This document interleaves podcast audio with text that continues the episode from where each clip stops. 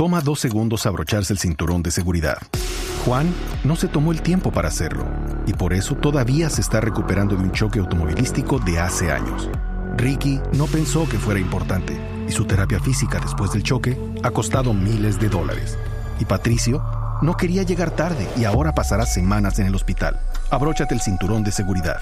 Son dos segundos que pueden salvar tu vida. Abrochado o multado. Un mensaje de Netza. Milena es una de ellas. Sandra Milena, buenos días. Buenos días. Doña Sandra, ¿cómo está usted? ¿Está en Bogotá? Sí, eh, muy bien, gracias. Sí, estoy en la ciudad de Bogotá. En Bogotá, ¿cuántos hijos tuvo usted como vientre subrogado? Eh, yo soy madre de un hijo y tuve, eh, hice el proceso de maternidad subrogada una vez. Sí, ¿y lo hizo por razones comerciales o por qué razón? Bueno, realmente eh, lo hice porque quise ayudar a una familia que no tenía la posibilidad de tener hijos de manera natural y eh, los conocí y ellos eh, fueron quien, quien me pidieron que lo hiciera y yo lo hice de una manera por ayudarles y de, de hecho me siento muy orgullosa de eso. ¿Y ellos cómo la contactaron a usted, Sandra? bueno, realmente todo se hizo a través de una clínica de una clínica. Sí, señor. ¿Y usted está inscrita en la clínica? No, yo, yo hice las averiguaciones y, llegué a ellos por, por, medio de la clínica. Ya, ¿fue usted la que llegó a ellos? Sí, sí, señor. Sí, ¿y ellos le pagaron a usted por el alquiler de su vientre? Eh, nosotros no le llamamos alquiler de vientre, nosotros le llamamos eh, maternidad subrogada. Ellos lo que hacen es eh, abonar unos dineros que corresponde a la canasta familiar para que durante la gestación yo pueda sostenerlo. Sí, y le puedo preguntar qué cifra le giraban mensualmente. Realmente eso fue ya eh, hace un año. En ese momento era alrededor de millón quinientos, millón trescientos. O sea, la razón no es económica en su caso. En, en, el caso de la mayoría de las personas, la razón es una razón eh, de ayudar. Este proceso eh, realmente es un proceso bonito, es un proceso donde las mujeres podemos ayudar a, crear familias, eh, es un proceso donde nosotras eh, tenemos la posibilidad que Dios nos da de gestar y de que esas familias que no han podido ser padres por alguna razón, eh, lo puedan ser. ¿sí? Eh, digamos que como individuos nosotros eh, somos libres de, ayudar y de apoyar a, de cierta manera. Este país es un país donde la maternidad subrogada desde la parte altruista es legal, entonces hay mujeres haciéndolo y realmente las clínicas en este momento están muy organizadas en este tema y por eso eh, las mujeres lo hacen. ¿Las clínicas ganan algo por hacer esta gestión? Eh, las, las, clínicas ganan por, eh, por hacer la gestión desde la parte médica, ¿sí? Es como una, un, una, un médico que decide ser pediatra. Pues él está ayudando a un niño a curarse, pero pues ellos ganan por eso porque esa es su profesión. Sí. Sandra, hábleme un poquito de, de la sensación de parir un hijo, de tener un hijo y después entregarlo a otra familia? Bueno, eh, este proceso, cuando nosotros iniciamos el proceso, se hacen una serie eh, de exámenes, eh, dentro de eso la parte psicológica, para saber que realmente seamos personas aptas para gestar. En este caso, nosotros no podemos tener ningún tipo de apego emocional, porque los apegos emocionales desde cualquier punto de vista son malos. Nosotros somos, somos, somos muy conscientes. ¿Cómo hace para no tener apego emocional con un hijo que lleva en su vientre? No, en primer lugar no es hijo nuestro porque genéticamente no tiene nada nuestro. Sí, y en segundo lugar, nosotros sabemos que nuestra eh, lo que vamos a hacer es gestarlo para que su familia pueda tener eh, su hijo. ¿Usted nunca lo vio? No es que yo no, sí, ¿Usted claro, nunca lo sintió como suyo? Yo lo quiero, yo amo ese bebé porque yo lo gesté, pero eso no quiere decir que yo me quiera quedar con él ni que sea mío. Es como cuando uno ama a un sobrino. Yo amo a mis sobrinos, pero yo no me quiero quedar con ellos porque no son míos, son hijos de mi hermana. ¿Y usted cree que es comparable el sobrino con el hijo que usted gestó? Sí, claro, no le veo ninguno porque uno de los sobrinos los ama como sus hijos. Bueno, le, decía que me hablara de la sensación. Usted tuvo, eh, ese niño tiene un nombre, ¿cierto? Eh, ¿Cómo se llama? Sí, se llama Caleb. Caleb, ok. Usted tuvo a Caleb. Eh, ¿Lo entregó cuánto tiempo después de nacer? en cuanto ellos nacen, ellos de una vez lo reciben sus papás. ¿Horas después? Sí, sí, sí, sí. ¿En el momento en que nacen, es decir, cuánto? ¿Una hora, dos horas después? Eh, mm, realmente yo tuve a Keile por cesárea. Los papás entraron conmigo a la clínica. Ellos estuvieron siempre muy pendientes desde mi, desde que desde antes del embarazo, durante el embarazo y cuando ya digamos que salimos de recuperación y todo estaba bien, ellos estuvieron conmigo y con el niño pues en la misma habitación mientras yo salí. El niño estuvo con nosotros todo el tiempo y con sus papás. O sea, usted entró a la clínica embarazada y salió sola. No, salí con los papás y con el bebé. Sí, pero quiero decir, ¿el bebé ya estaba con sus padres? Sí, claro, es, es lo más natural porque eh, ellos mm, se dedican ya a criar y a cuidar a su bebé. ¿Usted vuelve a ver al bebé después? Claro, sí. De hecho, yo todavía tengo contacto con los papás, con el bebé, lo veo crecer, veo que es un niño feliz, un niño sano, un niño deseado.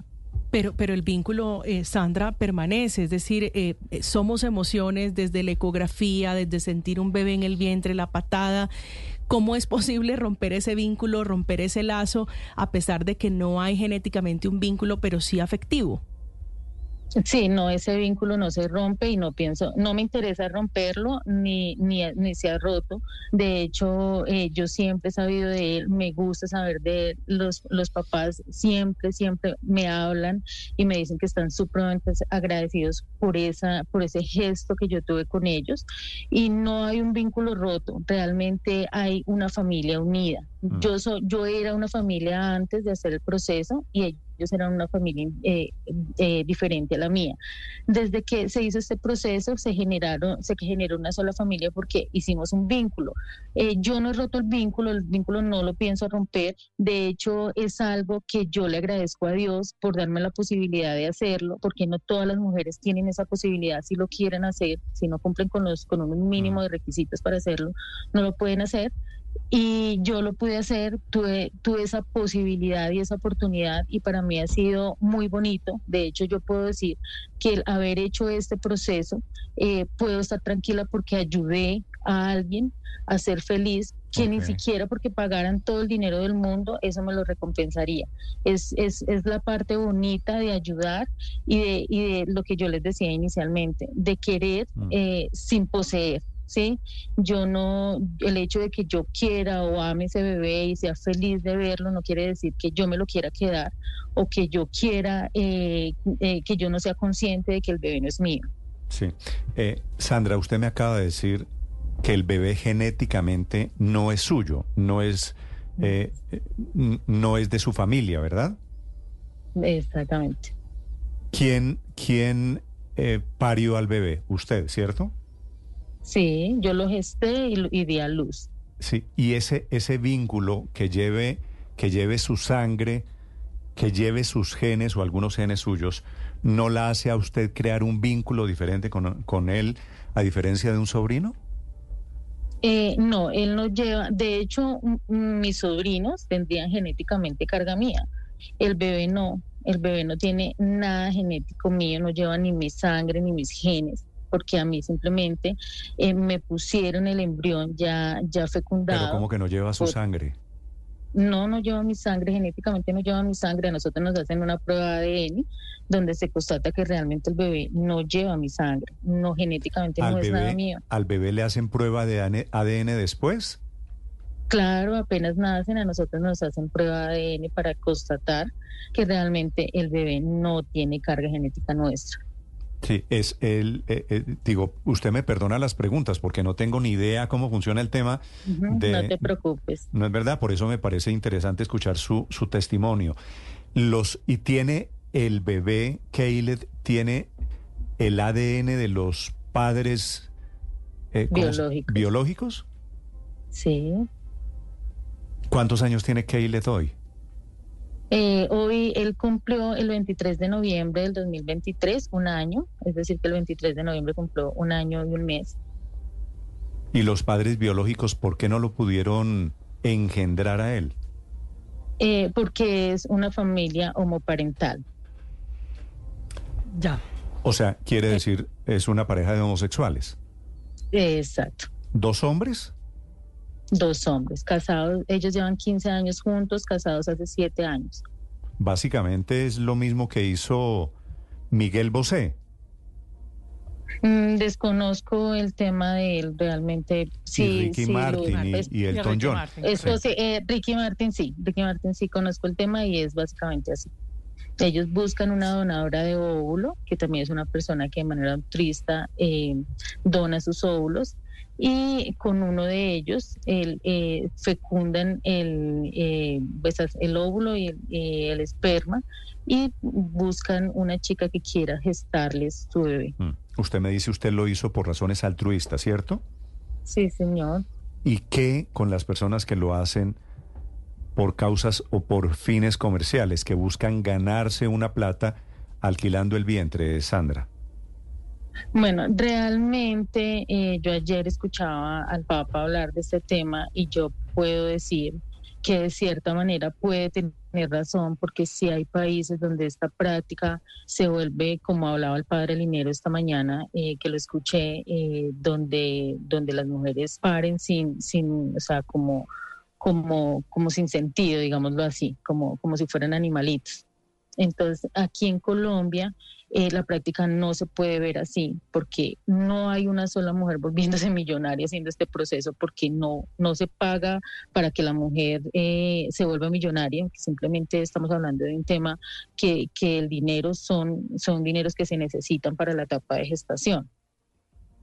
Sí. Eh, Bueno. Y aquí, señora. Sí, termine por favor la frase, Sandra. Eh, y aquí en Colombia eh, no es un tema donde cualquier mujer puede aplicar a hacerlo. De hecho, las clínicas son muy, muy organizadas en ese aspecto. Hacen una serie de exámenes de todo tipo para poder saber si la chica que lo quiere hacer lo puede hacer. Entonces, entonces no podemos hablar de una práctica que sea eh, por temas netamente económicos porque no da para eso. O sea, no pagan eh, un dinero donde la mujer se está enriqueciendo por hacerlo. Sandra, mm, puede que este bebé no lleve sus genes, pero estuvo conectado a usted por su cordón umbilical con su placenta en su útero y lo llevó durante nueve meses de gestación que son determinantes en la vida psíquica y emocional de cualquier ser humano. ¿Usted durante esos nueve meses, usted le hablaba al bebé, usted le cantaba al bebé? Claro que sí. Eh, durante los, mira, estos bebés son más deseados incluso que los mismos bebés que tenemos nosotras en las que hemos hecho este proceso. Sí, entonces uno desde antes de hacer el proceso siempre está eh, como pidiéndole a Dios y que todo se dé de la mejor manera. Cuando uno queda en embarazo, uno lo celebra igual que los papás. Durante la etapa de gestación, uno se disfruta de ese embarazo. Yo lo hice así porque sabía que Kelly iba a estar conmigo durante la etapa de gestación y que este tiempo lo aprovechaba mientras estaba conmigo, pero que ya después de que naciera iba a estar con sus papás porque ese era el orden y la idea de este proceso. Entonces, sí, le hablaba, eh, yo tengo un hijo, mi hijo también le hablaba. Eh, nosotros, eh, digamos que, que nos sentimos orgullosos de haber podido ser parte de este proceso. No hay nada nada, nada, nada que a mí me, me genere frustración o tristeza o malestar, todo lo contrario. Ah, yo sí, yo me siento supremamente orgullosa, yo me siento supremamente orgullosa de haber hecho este proceso y de haber podido ayudar a esta familia. Es que no son dos papás, son una abuela, un abuelo, una tía, un hermano, tantas personas que son felices con la llegada de este bebé, aparte de nuestra familia, porque eh, nosotros somos felices a la llegada de él y ellos eh, son niños supremamente deseados, son niños con eh, una economía estable, son niños donde gracias a Dios no les va a faltar nada. Entonces, ¿por qué no ser feliz con eso? viéndolo desde esta parte, donde nosotros aquí en este país vemos tantos niños que viven en la miseria y en unas situaciones tan difíciles.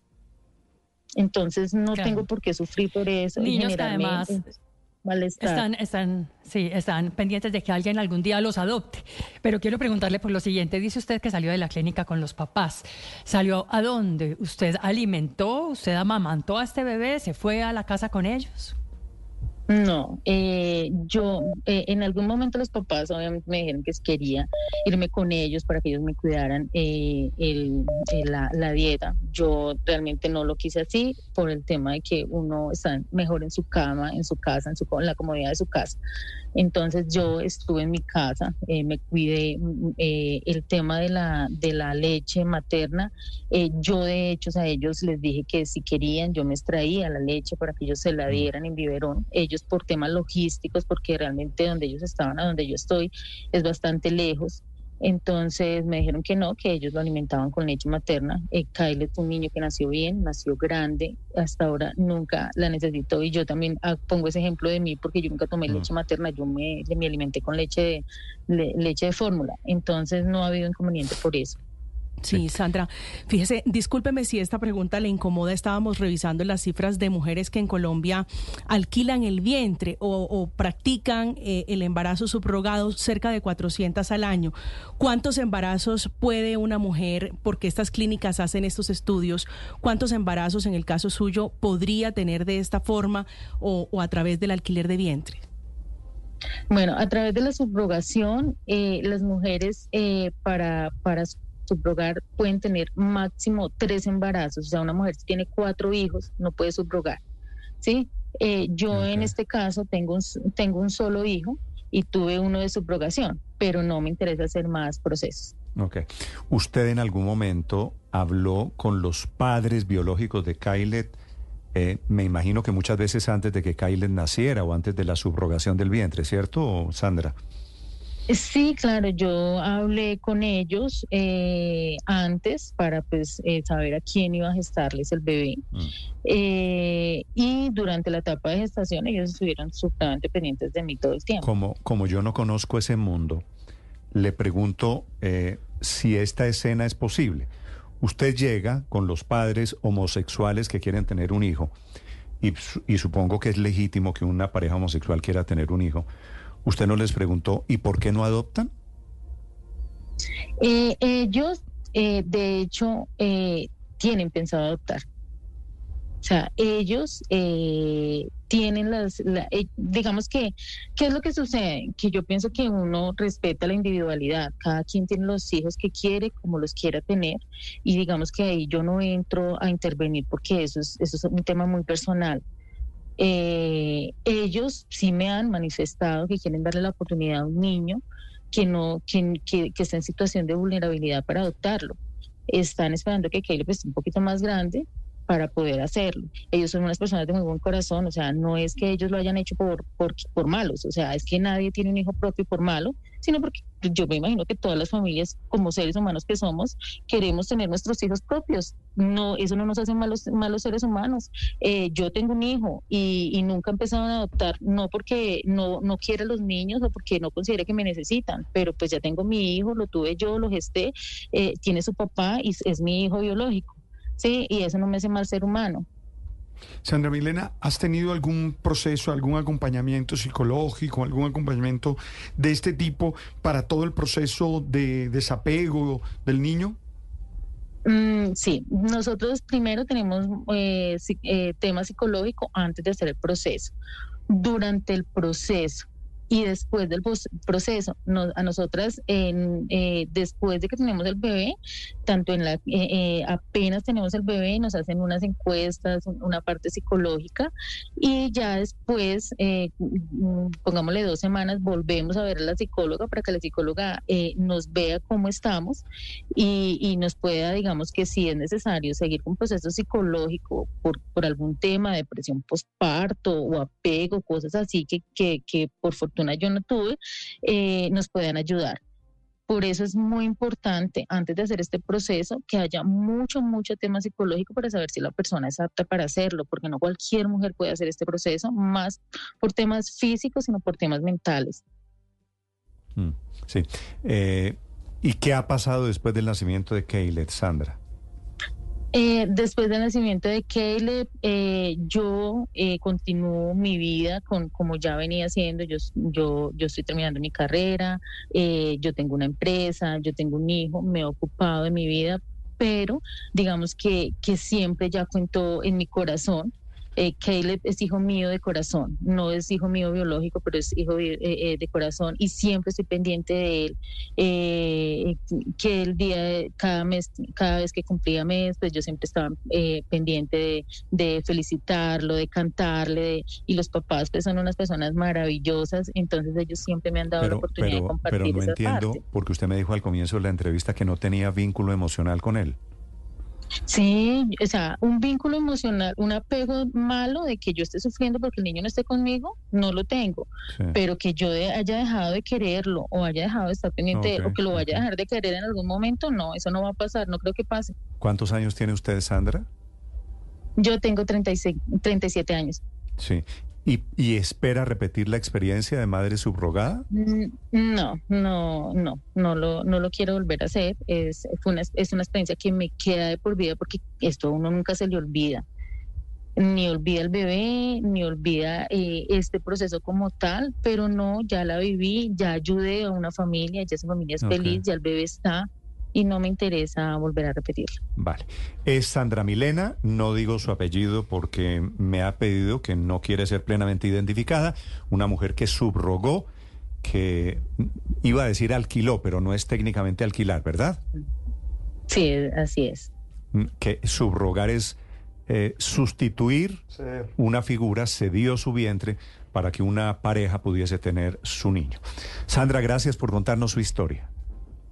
Gracias a ustedes. aquí, está, aquí está el Padre del Dinero que le quiere decir para terminar. Sandra, Dios te bendiga y bueno, una experiencia que nos compartes que sin duda nos rompe la mente, nos abre preguntas. Muchas gracias por compartir con nosotros. Gracias a usted, que esté muy bien. Chao, Sandra.